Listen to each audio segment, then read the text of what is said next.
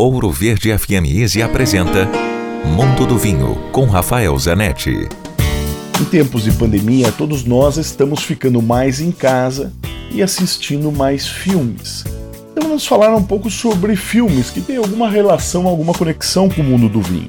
Um dos meus filmes preferidos é um filme de 2004 que chama-se Sideways. Esse filme que tem o ator espetacular que é o Paul Giamatti é, como protagonista, retrata uma viagem de dois amigos numa despedida de solteiro no Napa Valley, visitando diversas vinícolas, falando sobre a vida, sobre vinhos, sobre as diferenças entre os vinhos. Esse é um vinho que influenciou inclusive o mercado de vinhos. A partir da defesa enfática do Paul para a uva Pinot Noir, houve uma explosão, um boom de venda no mercado americano e, por consequência, no mundo todo. Não perca esse filme, não é difícil de encontrar nas plataformas de streaming, chama-se Sideways, de 2004.